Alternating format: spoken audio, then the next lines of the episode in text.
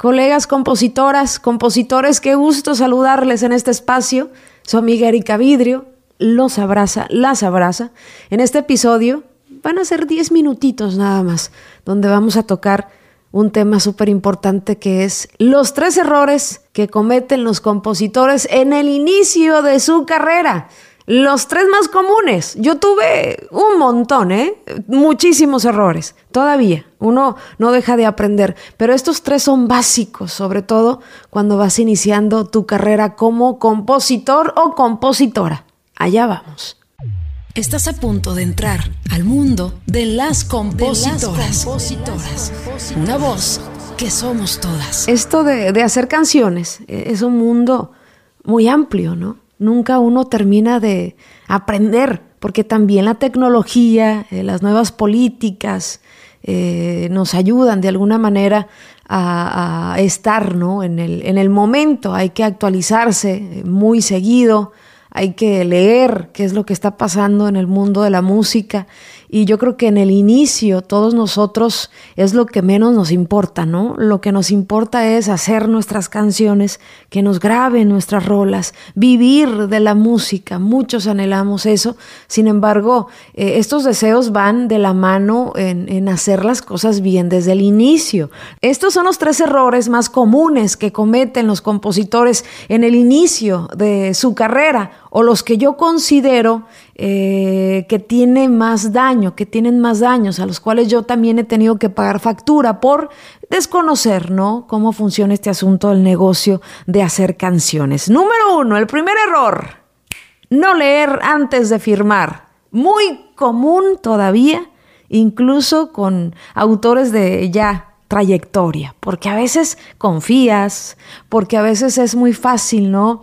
Ah, es el mismo, es un contrato genérico, ah, lo firmo. Es súper importante leer antes de firmar un contrato editorial, que tú sepas claramente cuáles son los términos, los porcentajes, que en el contrato editorial exista una fecha, son detalles que a la larga te van a evitar problemas. Si tienes alguna duda con ese contrato editorial, quiero decirte que tienes el derecho total de decirle a la editora, ¿sabes qué? Aguántame unos dos días, tres días, porque tengo una persona que me va a asesorar en esta cuestión, tengo duda, tú me puedes ayudar. También hay editoras que te pueden explicar exactamente qué dice ese término, porque a veces hay términos que no entendemos o creemos que todos los contratos, como nos dicen los amigos, no es genérico, güey, tú nomás fírmale pero no leemos, no leemos. Y, y créanme que, a veces uno intenta ser eh, muy bueno, ¿no? En este asunto de la música, bueno, me refiero a confiado de alguna manera,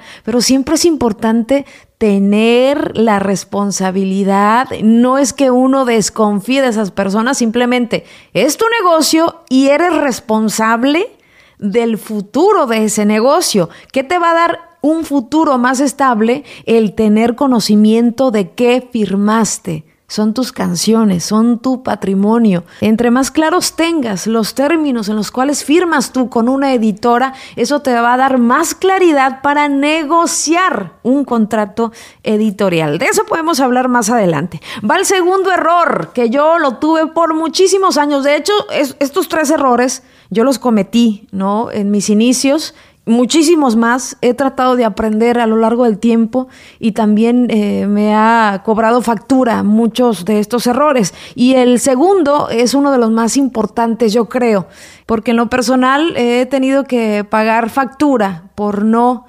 educarme en el negocio de la música, invertir en conocimiento. Cuando te llega el éxito, sobre todo, que te graban un primer hit, olvídate, te vuelves loco, ¿no? Eres el amo y señor de las listas de popularidad y te llegan esos chequezotes, no inviertes más que en eh, tonterías, en pendejadas, pero la importancia de educarte en el negocio de la música es prioridad.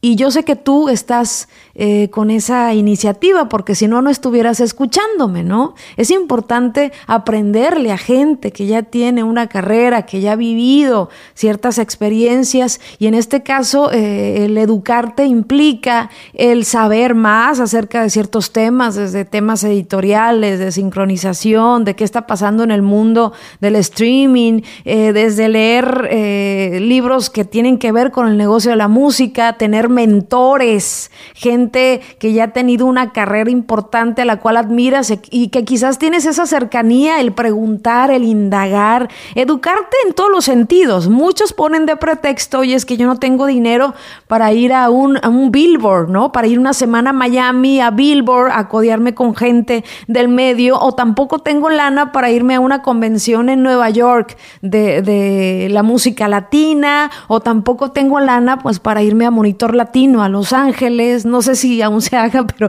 eh, son eventos eh, importantes donde eh, podemos tener educación. Bueno, no hace falta tener lana para educarte porque en la realidad es que ahora lo virtual también es muy común. Entonces hay agencias, hay páginas dedicadas al entretenimiento que te dan conferencias completamente gratis, quizás para que conozcas sus productos, pero eso te sirve a ti para entender. Por ejemplo, hace poco tuve una, una conferencia gratuita de Sound Exchange, que es el, el, asunto de, la regalía de derecho conexo, ¿no? Y, vi muy poca gente conectada y con, con la información que nos dieron, yo digo, wow, es que, ¿qué nos pasa a los compositores? Nos estamos centrando mucho en crear canciones, pero educarnos lo tenemos totalmente al lado. ¿Para qué me educo? Si tengo un talento, si es algo natural lo mío, escribir canciones un chingón. No, señor, no, señora, tiene que educarse. Hablé como, como la gente en Colombia, ¿no? Que te dice, señora, no, no, tiene, tienes que educarte, tienes que abrir, ¿no? E, e, e, el conocimiento y cada vez más. Yo conozco autores porque yo llevo muchísimos años. Yo empecé en esto de la composición desde que daba mis, mis canciones en cassette. Imagínate. Después vino el disco, ¿no? Y, toda la, la, trayectoria de la tecnología. Yo conozco compositores de la alta escuela que se han quedado. Quizás por, bueno, pues, la conformidad de que ya hice un catálogo y ya no necesito saber y lo típico que te dicen es que no me gusta lo que está saliendo actualmente, no siento que es mercado para las canciones que yo escribo, pero los que han sobrevivido han sido porque se han educado, no han dependido de un equipo de trabajo que se beneficia de ellos y que al final no sabe si están haciendo las cosas bien. Importantísimo que tú seas el líder. Después quizás vas a delegar mucho trabajo, ¿no? Quizás cuando tengas ya una carrera muy, muy exitosa vas a tener eh, una persona que te administra el catálogo, otra persona que te ayude a registrar, pero tú ya sabes cómo hacerlo. Tienes un conocimiento amplio de cómo funciona el negocio de la música. Número tres, y ya para cerrar eh, en este episodio, de los tres errores que cometemos más los compositores en nuestros inicios.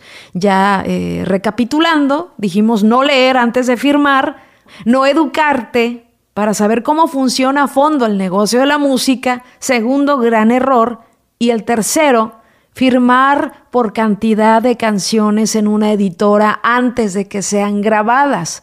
Antes hay que poner un, un, un, asunto de tiempo aquí, un paréntesis de tiempo. Antes eran discos.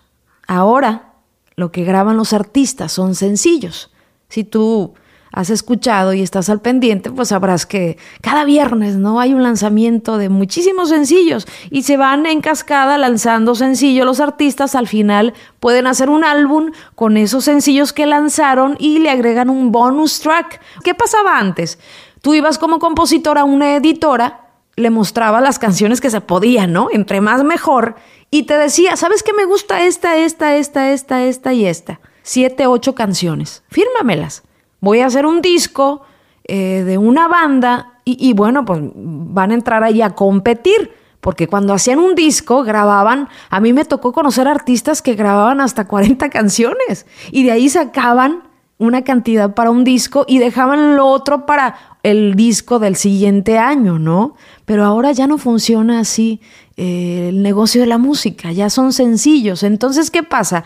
Que hay todavía en el medio gandallas que se dicen que son promotores o que tienen una editora y están como cazando al nuevo talento de compositores y les lavan el cerebro y les dicen, ¿sabes qué? Me gustan tus rolas. Fírmame con mi editora esas 10 rolas que tienes, porque yo las voy a mover y, voy a hacer que te graben y, y, nos vamos a cierto porcentaje. Va. La bronca es que no hacen el trabajo, ¿no?